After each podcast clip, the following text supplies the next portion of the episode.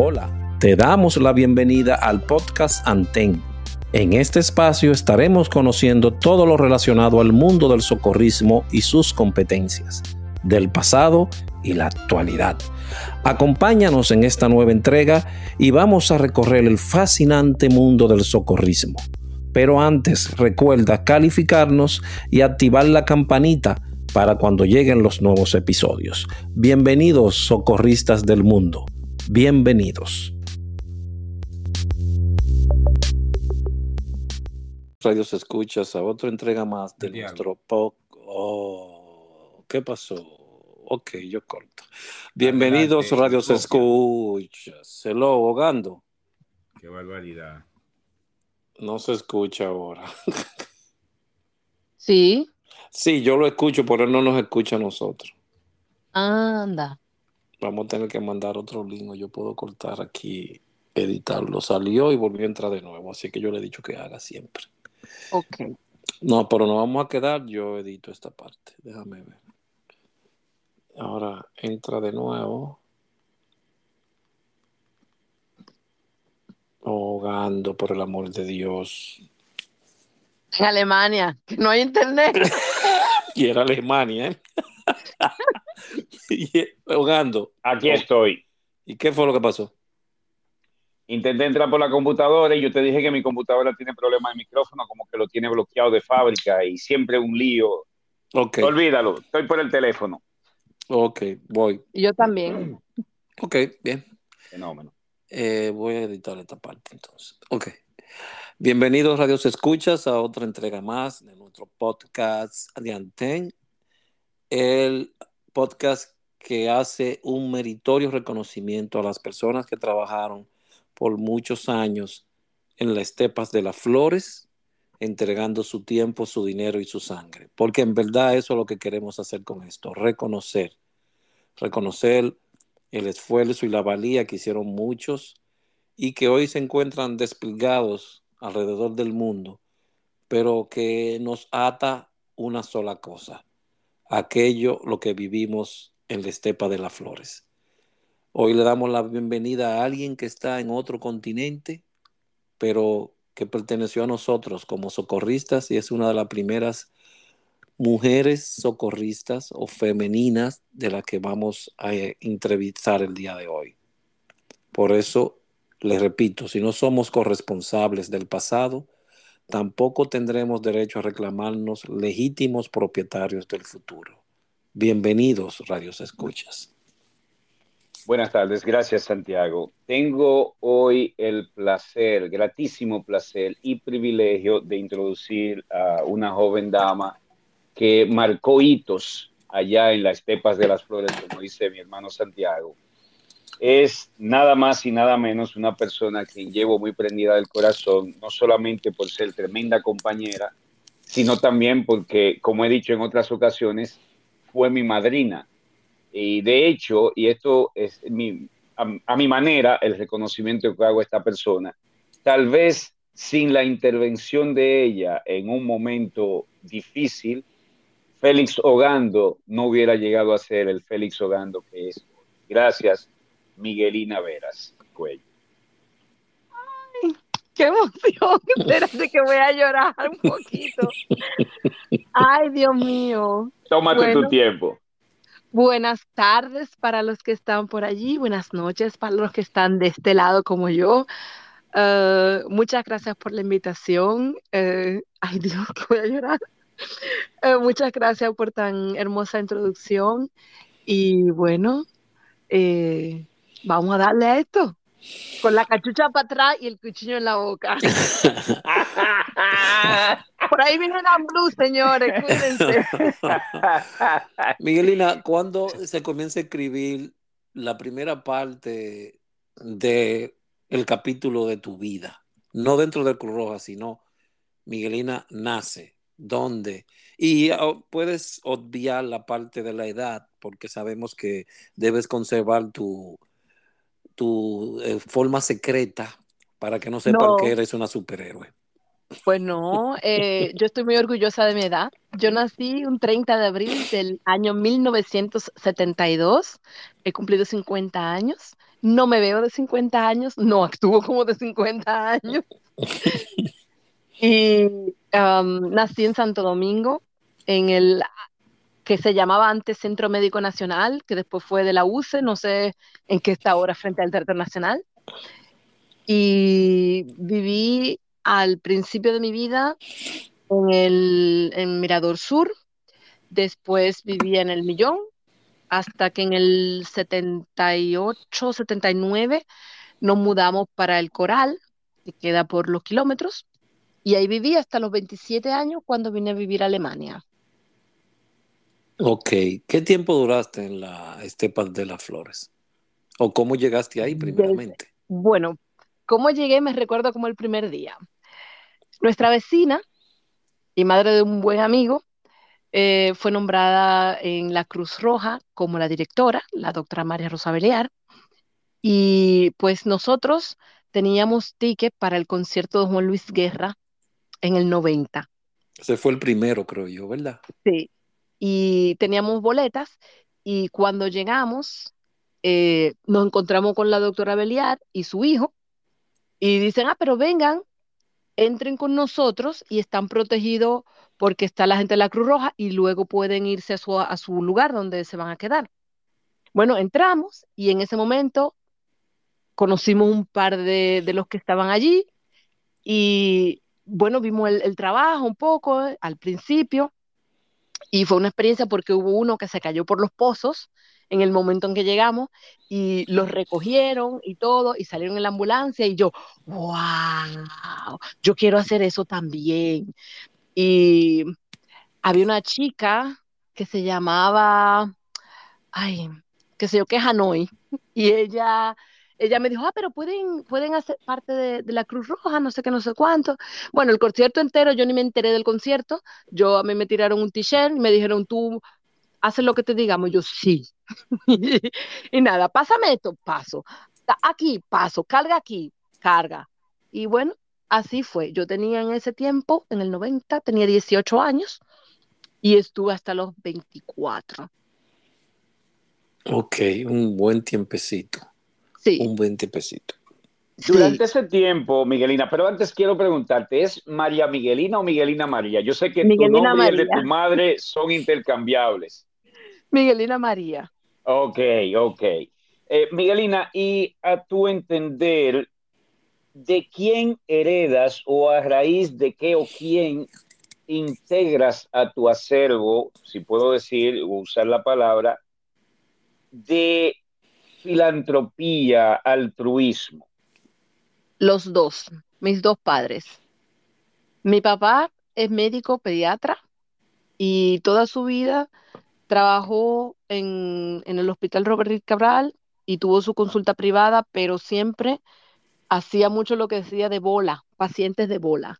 Si el paciente necesitaba atención y no tenía dinero para pagar, le decía, no importa, venga y yo lo atiendo y lo hacía mucho eso. Mi madre también ayudaba mucho a todo el mundo y, y siempre, siempre tenía su, su grupito de, de, personas.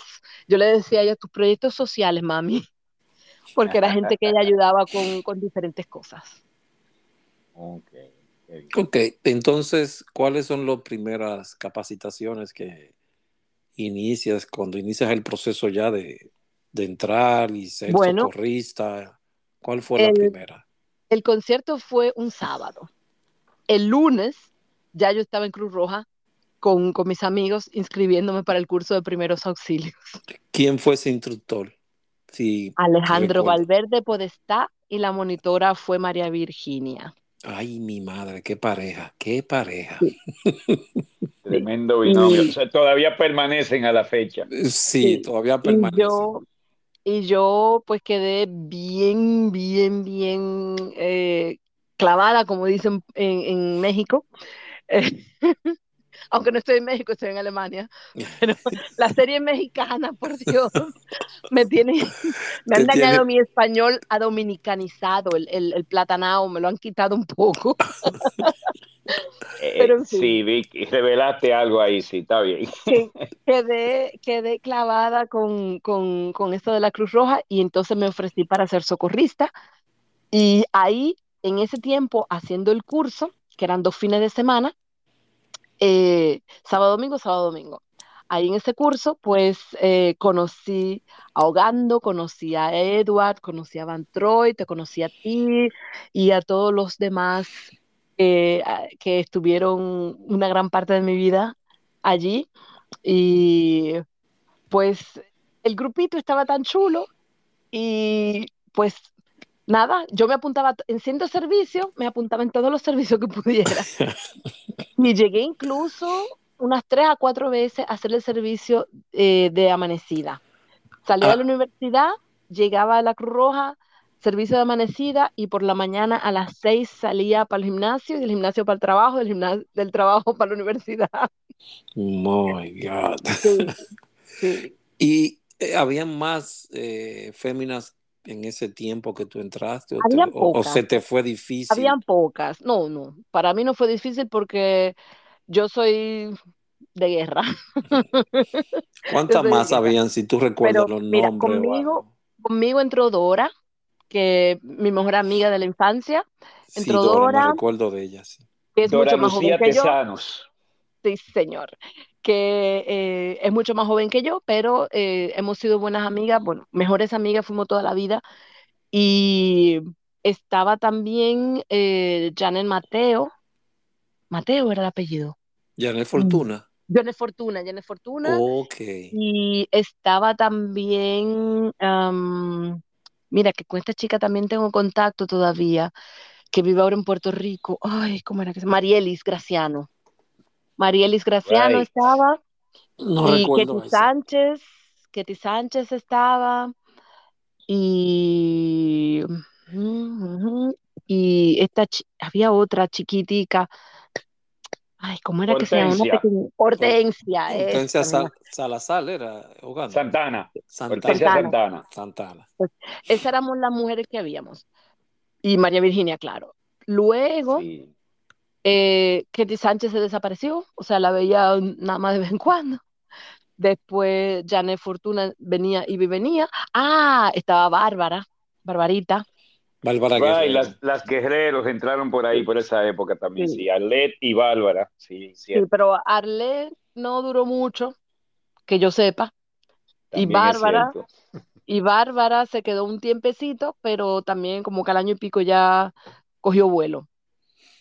¿Qué, otra eh, ¿Qué otras capacitaciones te viste envueltas, además de primeros auxilios? Yo, eh, primeros auxilios avanzados hice, el, eh, no, el táctica me apunté, pero no lo terminé.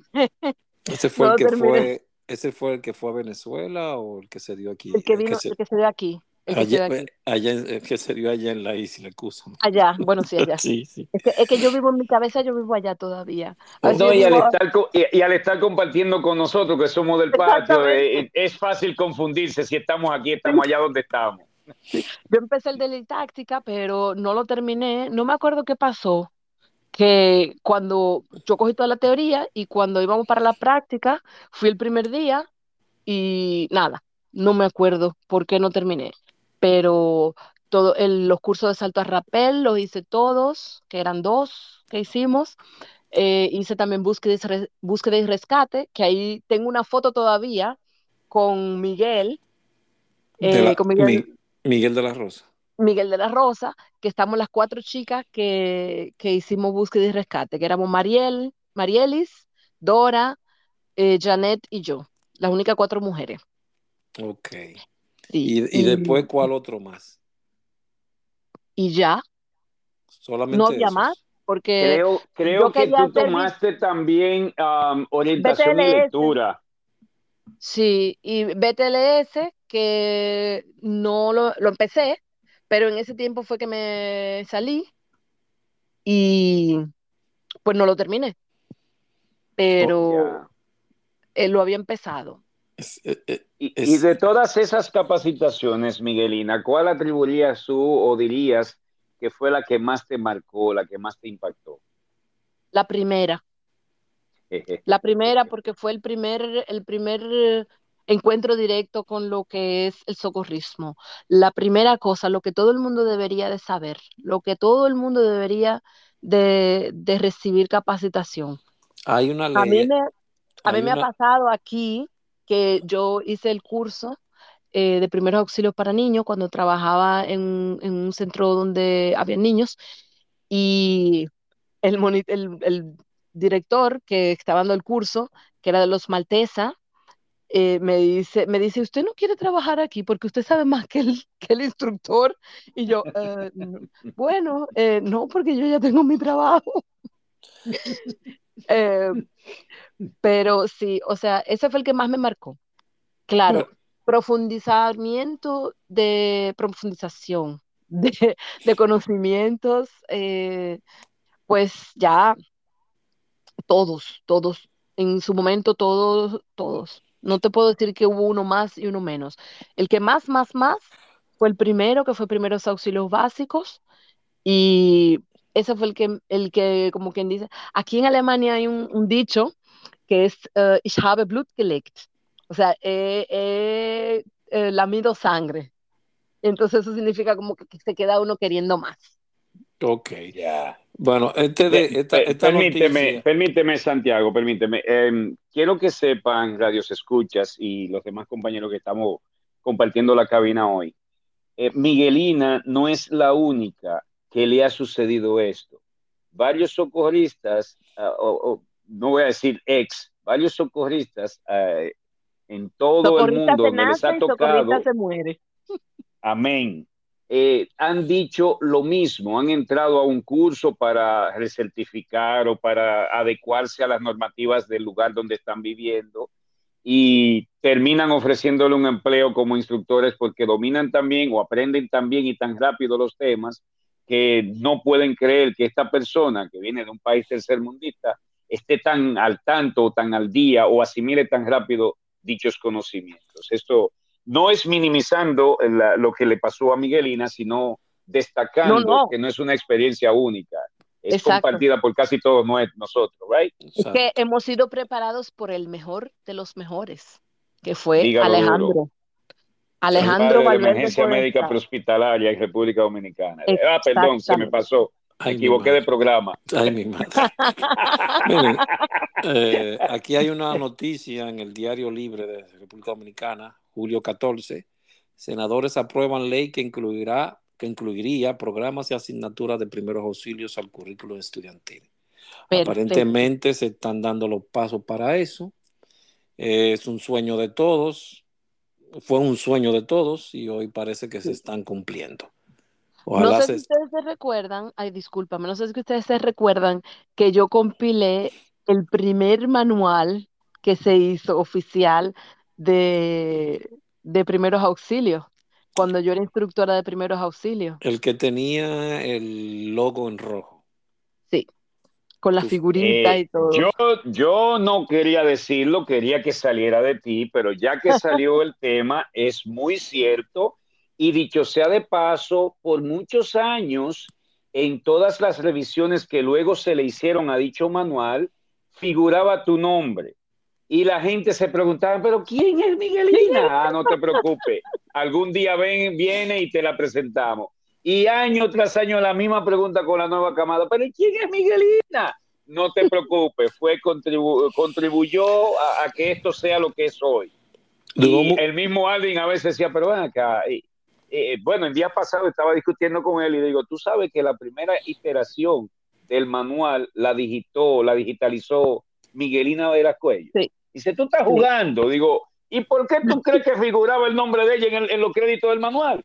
Oh, eso, ahí tiene la sorpresa directamente de la boca del camello, Santiago. Porque antes eran fotocopias de fotocopias de fotocopias que le daban los dibujitos a uno y todo el resto había que escribirlo de la pizarra y no sé qué. Y yo le dije a, a, Valverde, pero Valverde, ¿por qué no hacemos un manual? Ay, sí, ponte tú. Y le digo, pues sí, me pongo yo. Y como yo trabajaba en un sitio donde había computadoras, dije, pues yo lo hago y ya. Entonces me quedaba siempre después del trabajo, antes de entrar a la universidad, me quedaba porque yo trabajaba donde estaba MC Todo Casa y estaba en APEC Entonces me quedaba hasta que llegaba la hora de mi clase y siempre una hora, una hora y media me ponía a ir a digitar y a buscar y a hacer fotocopia y tal, hasta que el manual, como a las tres semanas, ya estaba listo. Si mal no recuerdo, eso fue en la, en la fenecida Radio Shack, ¿verdad?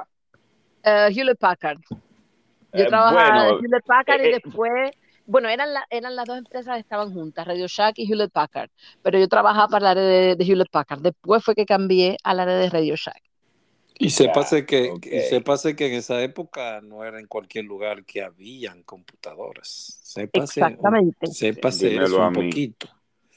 Estamos, estamos hablando de qué año? 1992, 93.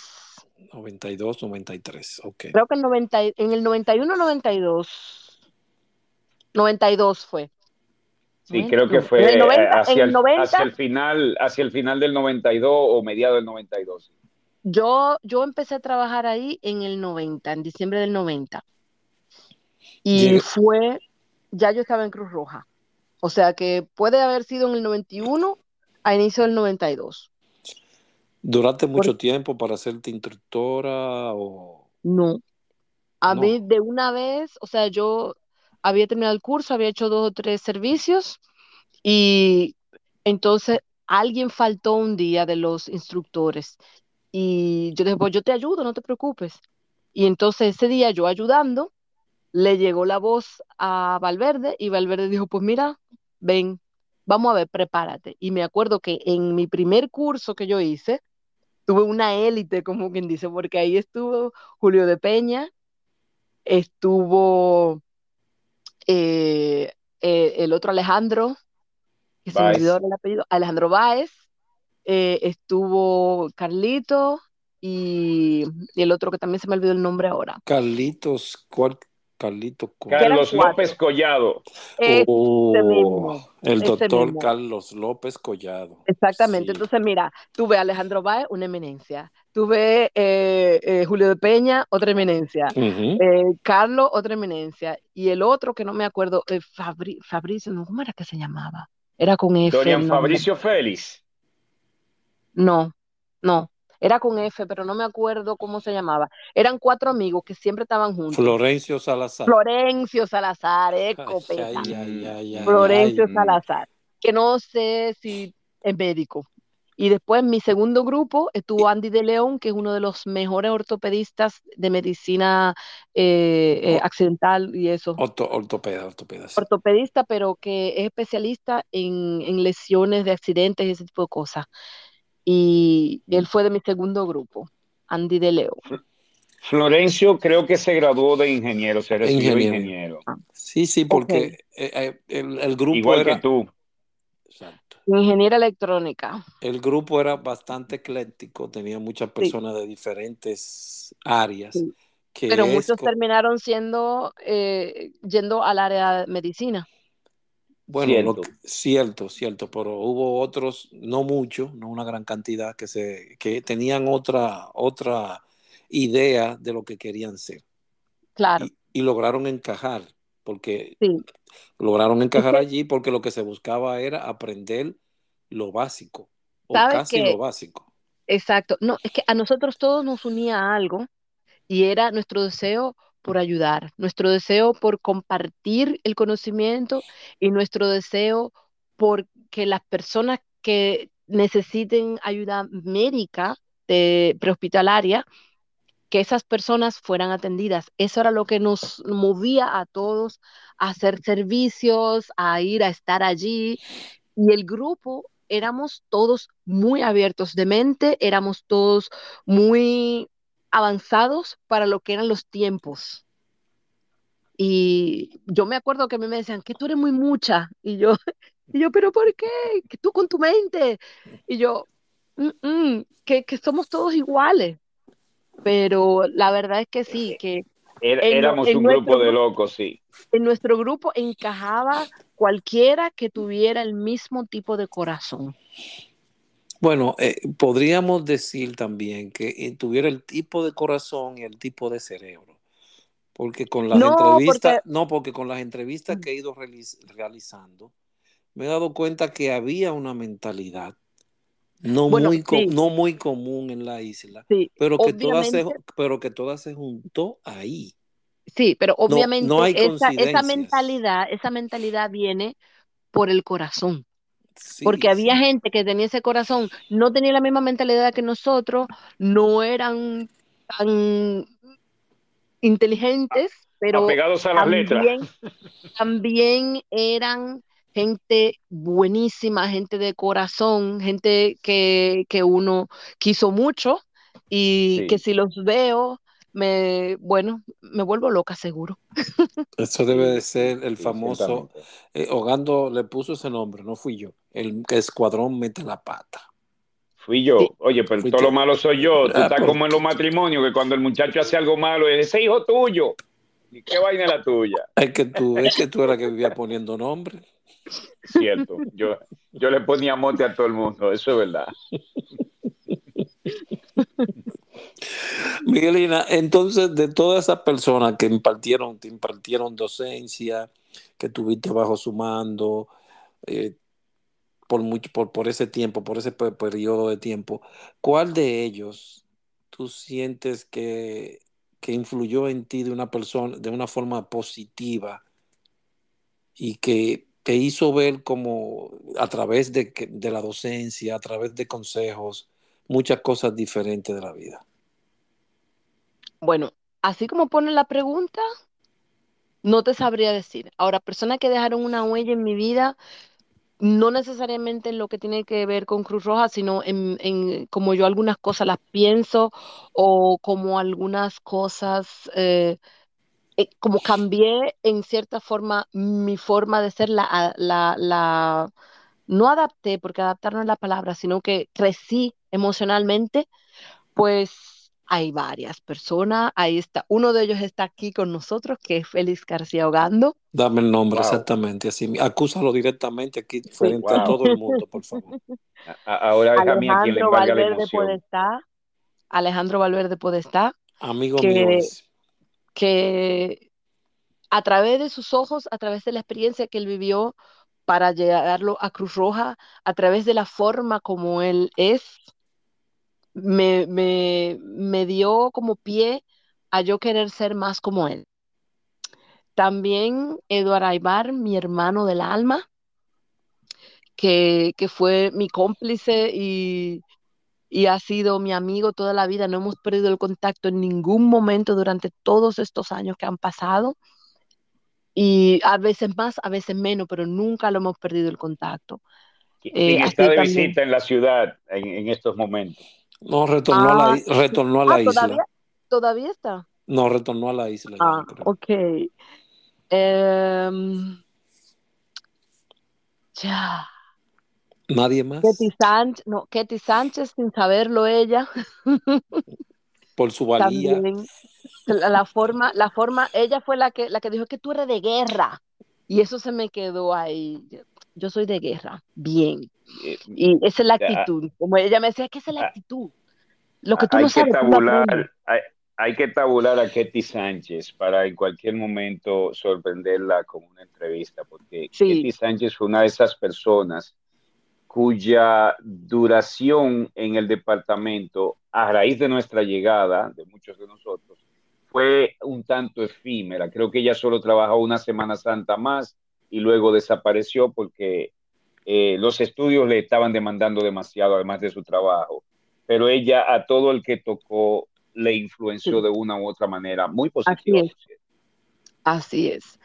También em, debo de decir que eh, hay tres personas más que tuvieron, que tuvieron mucho que ver también, pero que son mis amigos personales antes de Cruz Roja, que son Dora Tesanos, Eugenio Fañas y Julio García Beliar. Eh, ya eran Eugenio- mis amigos antes de.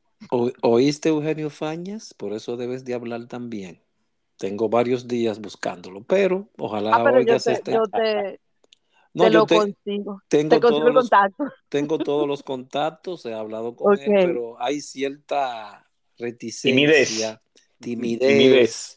No sé por qué, pero es solamente un conversado y es una forma de honrarnos a nosotros mismos, de decirnos qué bien es recordar ese pasado, porque todo eso que he pasado algunas veces cuesta miles.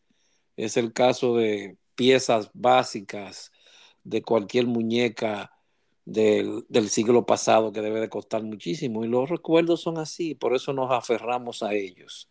Porque y yo son que hablo valiosos. todo el tiempo, yo todo el tiempo hablo de mis, de- cada vez que alguien se hace una cortada, lo que sea, todo el mundo viene donde mí, que, que cualquier yo, habi- habiendo gente para eso, en, en, en- yo trabajo en una alcaldía y eh, habiendo gente para eso allí, van donde mí. Ah, que me haga el vendaje aquí, que no sé qué, que no sé cuánto. Ah, que, que tú lo haces mejor. Y yo, ah, bueno, ah, bueno. Y me han tocado varias situaciones en la calle y en, en sitios donde he estado, donde ah, se ha tenido la necesidad de, de, de dar los primeros auxilios y pues yo inmediatamente, eh, sea lo que sea, como que ¡fua! se me monta la socorrista y hago todo como hay que hacerlo. Incluso en una cena que, que estábamos, éramos como 16, 18 personas en un restaurante, teníamos una mesa larga en forma de L y una amiga está comiendo y yo estoy hablando con otra y estoy al frente más o menos de ella, pero no frente a frente, sino como frente de lado. Y ella empieza a ponerse y empieza a ponerse y yo y una amiga le trae un vaso de agua y ella trata de beber agua, pero ¿qué pasa? Ella estaba comiendo carne. Cuando le trae el agua y ella trata de beber agua, la carne ¡fup! se infla. Y entonces se empezó, a pon- se empezó a poner azul. Mira, yo volé por encima de esa mesa y el Heimlich Maneuver, que aunque ya no se usa supuestamente, El nombre, el nombre, se sigue usando la misma técnica. La, la técnica Pues- sí, el nombre sí, porque el pendejo ese demandó a la Cruz Roja. Exacto. anda. Bueno, la ganó. cosa es que anda a la porra. La cosa es que yo agarro con mi, mi, manu- mi maniobra de rescate, para no decir nombre, no nos vayan a cobrar. Te imaginas. Y le, y le hago así como, como se debe de hacer y botó el pedazo de carne que voló a través del restaurante y llegó casi a la puerta. Wow. Y en ese momento ella pudo respirar hasta el día de hoy. Bueno, ella me regaló unos vinos con unas alitas de ángeles, que si tú has sido mi ángel de la guarda, porque ella se hubiera muerto. Estaba poniéndose azul. Yo pensaba que ella se estaba riendo primero porque yo estaba hablando con alguien más. Y cuando el, el sonido de cuando alguien está dejando de respirar en mi oreja, y yo me volteé, como, como, no sé, algo instintivamente me volteé, y cuando la veo se está poniendo morada, y volé por encima de la mesa, que tumbé vasos y copas y no me importó un carajo, y ahí pa, la agarré, también eh, asistí un parto en una escalera. Wow. Ah, ah, Un pero que tú, ah, pero que tú sigues así, tú, tú sigues siendo socorrista ya. Te, te, te siguen las emergencias. Eres un la imán. señora, la señora se cayó. Entonces yo iba pasando por ahí y había gente alrededor. Y es que ya viene el bebé. Y yo, "¿Eh?". y bueno, yo medio curiosa, y me quedaban 20 minutos todavía para que llegara el bus. Y yo medio curiosa, entonces veo sangre. Y digo, ¿qué le pasa? Entonces, no. ¿Qué? Y cuando le abren, le bajan el panty y ya viene la cabeza, le digo yo, señores, vamos a esto, usted haga esto, usted haga esto, usted haga esto, usted haga esto. ¿Quién tiene guantes? Dos fundas plásticas, por favor, si no hay guantes. Y empecé, y entonces ahí había una persona que sí sabía de parto, mejor que yo. Entonces esa persona se ocupó del parto en sí y yo me ocupé de todo lo que era periferia y eso, y de que la gente fuera y comprara una, una toalla o buscara una toalla en alguna casa que estuviera limpia para envolver el bebé. Y nada, fue un parto de emergencia. Tú, eh, Miguelina, tú estuviste en la UNEM, Unidad Nacional de Emergencias Médicas. Eso no, No, porque existía cuando después. estaba No existía. allá. No, ¿En No. qué año fue que se creó Gando? Creo que de, eh, Yo estuve hasta el 92. 90 y- No, espera, porque yo estuve hasta el 96 en Cruz Roja. 95, 96 estuve yo en Cruz Roja. tenía 24 años cuando me fui. de eso estoy 100% segura. Bueno, no, espera. Sí, en el 96, porque yo terminé de, ir a Cruz Roja cuando terminé el segundo, la segunda carrera y después empecé a trabajar con, con mi exnovio en aquel tiempo y tenía que ir mucho a la romana y eso fue en el 96. Entonces, por tener que ir mucho a la romana, dejé de ir a, la Cruz Roja. Sí, yo creo que hubo una coincidencia de factores. Em, hubo un momento en que semi te alejaste, sí hacías algunos servicios, tenías muchas ocupaciones, y en ese momento es que creo que Julio, Julio Manuel de Peña empieza la primera iteración de la UNEM, Unidad de Emergencia. Pero eso tiene que haber sido en el 95-96, no antes, porque en el 92 creé yo el manual. Todavía andábamos haciendo servicio en Logocan y en la cumbre. Creo que tengo una foto, creo que tengo una foto donde tú apareces, me parece.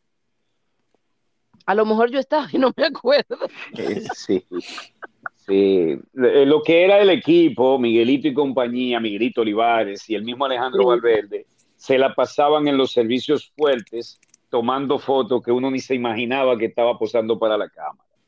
Eh, ah, ahora antes que se me olvide, otra persona que, también eh, hizo un poco de, huella en, mi mentalidad, Eddie Matos. Eddie Rafael Matos Molina. Sí, señor. Tenemos una entrevista pautada, otro que está rehuyendo esa cosa, pero yo sé que está en Estados Unidos en estos momentos, creo que está en Miami, llega aquí el 25 y el día 30 tenemos un encuentro donde va a estar JM, eh, Troy Medina, Francis Saya, no sé si se habrá ido o no, el FUA, el famoso FUA de, de San Cristóbal. El Sergio oh Medina, sí. Em, oh my God. Quien les habla, estamos tratando de convencer a alguien de que baje de, Macachufle para acá, para Nueva York, pero eh, vamos a ver quién qué queda eso. Y es un buen encuentro. Y él está invitado.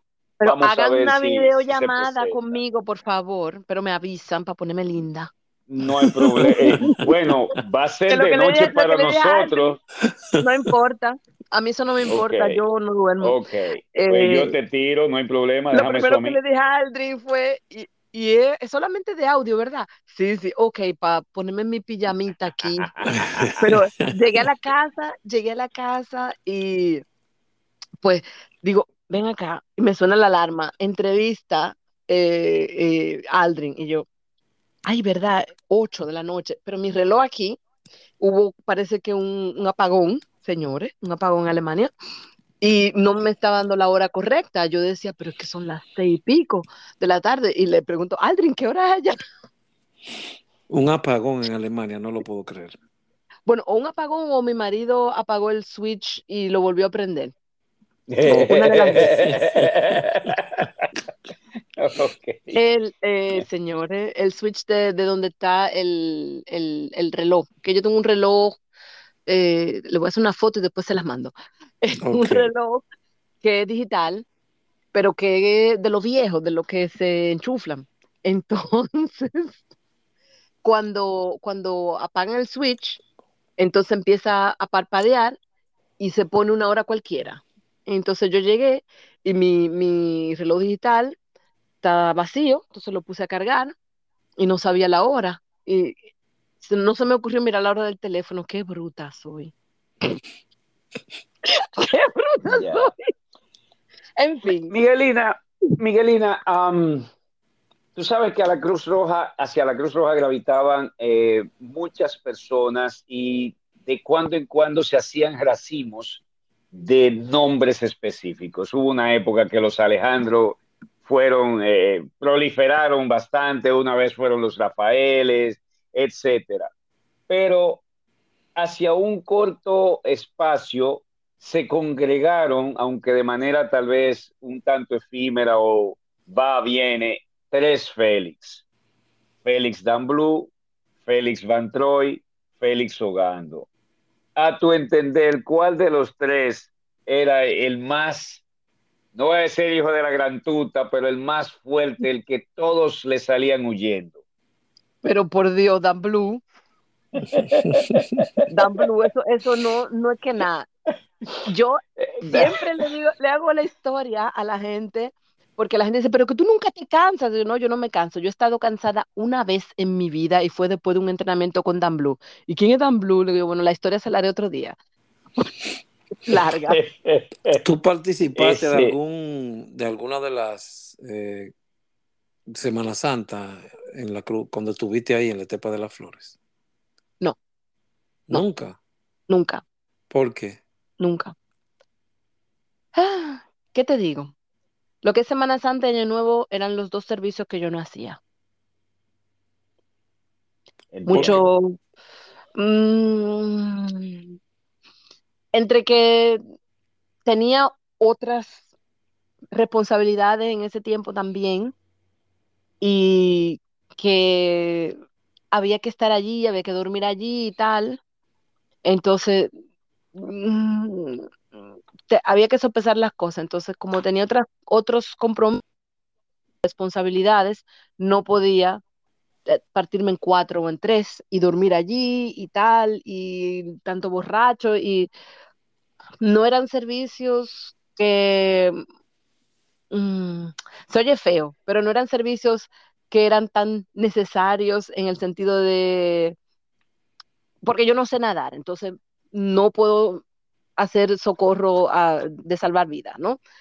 Y la mayoría de los servicios que había eran o cortadita, o que lo puso un erizo, o que estaba borracho. Eran la mayoría de las cosas. Entonces, yo prefería hacer eh, tipo de servicio que fuera de emergencia médica donde la vida fuera a perderse para salvar la vida. Y como yo iba a la iglesia en aquel tiempo. Ok. eh, sí, entonces tenían en, en, la Semana Santa ese ayuno y no sé qué, y que el ágape, y que la última cena, y que tal. Entonces iba un año iba a la iglesia, otro año me iba de vacación. Ok. bueno, había era algunos... Vacaciones, era vacaciones a ver la familia en Barahona o a ver la familia en Tenares. Entonces eran vacaciones de familia. No era que me iba a gozar por ahí a beber. Eso fue después. Ok. Eso fue los tiempos de después, después de Cruz Roja. Ok, porque todos siempre, ese era como el, el, la, el último de los, de los servicios que uno... Es que a mí no, tampoco era, me gusta la playa. Esa, que era anual y que todo el no mundo gusta, no trataba de participar en, en, lo posible. Entonces yo decía, hay tanta gente, ya a mí no me necesitan. Entonces yo sí, cuando estaba en Santo Domingo, yo sí iba en, en, en la en las Miraflores, en la Estepa de las Flores, eh, yo sí iba allí y hacía a veces, me quedaba tres, cuatro horas a ver si aparecía algo que hacer y después pues ya me iba otra vez para la iglesia, pero no siempre. Como te digo, si estaba en Barahona no podía. Ok, ok. Miguelina, ¿te quedó a tu entender de, de, casualidad alguna meta por lograr en Charlie Roma, Dinamarca o crees que agotaste todo aquello que fuiste a hacer? Me quedó mucho por hacer, me quedó mucho por hacer, porque yo creo que si yo hubiera terminado el, el BTLS, eh, hubiera quizás mi vida dado otro, otro rumbo completamente diferente. Y sí creo que, que, hubiera podido lograr salvar más vidas todavía porque me hubiera quedado más tiempo eh, en la Cruz Roja y quizás eh, no hubiera conocido la gente que conocí para llegar a donde hoy estoy. ¿Te sirvió de algo lo que aprendiste allí? Todo. En, en, en estos años, todo. Todo, todo. Como Desde... te digo, marcó la vida. Eh, no es que es un antes de Cruz Roja y después de Cruz Roja, es que llegué ahí y mi vida fue completamente diferente. Fue un, giro de 360, bueno, 360 no, porque eso se vuelve al mismo lugar. No directamente un giro, sino que debido a estar allí, debido a las personas que conocí, debido a eh, la formación del carácter, yo una chica jovencita con 18 años, tal cual, ¿no? Eh, ese tipo de cosas, pues, eh, te forman en cierta forma y tu vida se mueve dependiendo de cómo tú estés formado. Y pues así pasaron las cosas. Si yo me hubiera quedado en Cruz Roja, muy posiblemente no hubiese conocido la gente que conocí para conocer después a mi ex, para después bla, bla, bla, para después llegar allí, para, bla, y hoy estoy aquí. A lo mejor me hubiera casado con alguno de ustedes, quién sabe, y estuviera allí, o estuviera donde están ustedes, cualquiera de los que estén. Convocando, convocando. Uno no se puede casar con su hermano, que eso es incesto. Yo en aquel tiempo me quería casar con Van Troy, era. Bueno, ya lo sabe Van Troy Medina. Si eso lo sabe, eso lo sabe él, eso lo sabe él. De, aquellos tiempos porque yo no tengo filtro. A mí me gustaba, yo se lo dije ya. Punto. Oh, oh Dios mío. Ah, pero que tú eres europea desde hace mucho. Ok. Eso es lo que digo, que la gente me decía que tú eres too much. Y yo, pero que no. Qué barbaridad. Ogando, ¿tiene alguna otra pregunta? Se quedó así, Ogando. No está, está, ¿cómo se llama? Digiriendo el Está digiriendo el shock. ¿Te pareció? Pero eso era del dominio público. ¿Te, ¿Te pareció esa existencia allí beneficiosa para ti, para tu interior? ¿Creciste? Como te dije antes, fue llegar y empezar a moldearme como lo que soy hoy, para quien soy hoy.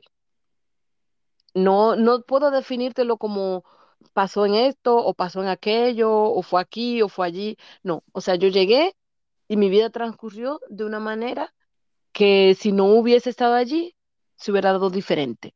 Y si me hubiese quedado allí, también se hubiera dado diferente. O sea, todo lo que yo viví allí está en mi cabeza muy claro y lo recuerdo siempre, le hablo a mis hijos también, le hablo a mis amigos de, los tiempos y como te digo, cuando veo una situación así que uno se pone moca y de una vez a, a ayudar. Y eso, eso es algo que si no hubiese estado allí, quiero ayudar, pero no sé cómo. Ok, bueno, entonces a ver, Ogando parece que se salió por algún problema técnico. No, pero yo lo veo conectado. Sí, está conectado, pero aparentemente tiene problemas con el micrófono. Ah. Eso parece ser.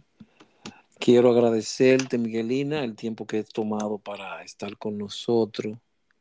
Muchísimas gracias. Y haber contribuido con esta memoria digital que estamos tratando de crear a través de, la, de las vivencias de cada uno de nosotros. Y porque estuvimos allí, hubo una historia que aunque se haya traspasado, trastocado en alguno de los libros, queremos volverla a presentar y presentar las hojas. Aquí hubo, existió y sigue creciendo esta vida, este, este, este entender de mandad que tenemos todos nosotros. Así es, que somos únicos, somos únicos, porque estuvimos juntos mucho tiempo y nos entendíamos muy bien. Ahí no habían peleas, no habían, habían sus discusiones como en todas las partes, pero nosotros no nos peleábamos, nosotros siempre estábamos dispuestos a ayudarnos los unos con los otros y ayudar a los demás. Y ah, hemos mantenido el contacto muchos de nosotros a través de los años. No importa lo que pase, siempre están ahí, como la sangre que acude a la herida sin que la llamen. Exactamente. Me dice Ogando que para ti, ¿cuál fue tu mayor contribución dentro del Estepas de las Flores? Bueno, lo primero es eh, demostrar que siendo mujer puedes hacer lo mismo que un hombre. Demostrar que siendo flaquita puedes cargar casi igual que un hombre, casi igual, porque es una cuestión de pesos. Demostrar que aunque se trabaje y se estudie, hay tiempo para ayudar. Y pues el manual que fue para mí un hijito, un orgullito. algo, algo, que, algo que queda de ti allí. Que queda físicamente. Exacto. Aunque, aunque ya se crearon otros nuevos, no se llevó eh, cierto respeto a esa parte de la bibliografía. Ah, pero eso no importa, eso no importa. Eso es lo que estamos, importa. Eso es lo que estamos tratando de recuperar ahora, es decir, lo que de dónde venimos no lo hice, vamos. Yo lo que yo hice no lo hice para que me recuerden por los siglos de los siglos, y para que me lo agradezcan por los siglos de los siglos, lo hice para los que están y los que estuvieron y los que necesitaron los que usaron ese manual, que tuvieran una información adecuada y que se viera de una manera adecuada. Lo que hagan después, pues lo disfrutarán las otras generaciones y estará igual de bien.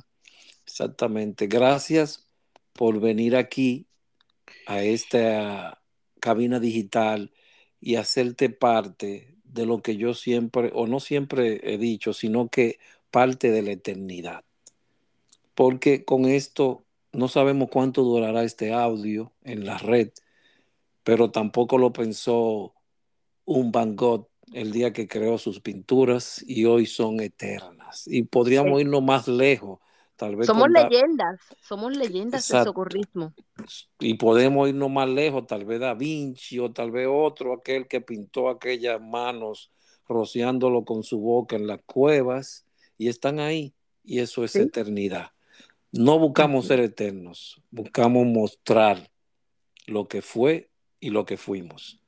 Y hoy se escribe otra nueva página en este diario digital de Antem Podcast. Te agradecemos muchísimo que haya participado con nosotros y de verdad quedan abierta la cabina para cualquiera de las personas que pueda contactar y decirles que vaya, es una conversación, es un decir, es un, un compartir virtual donde tú muestras tal vez lo que tú querías decir hace mucho y no te habías encontrado a alguien para decirlo. ¿Me entiendes? Eso ya lo entendemos. Yo agradezco mucho que me hayas invitado, que me hayan invitado y nada, que para cualquier cosa, vamos a otro manual ahora. Intentar, claro, no, está hecho, pero de forma digital y solamente vía oral.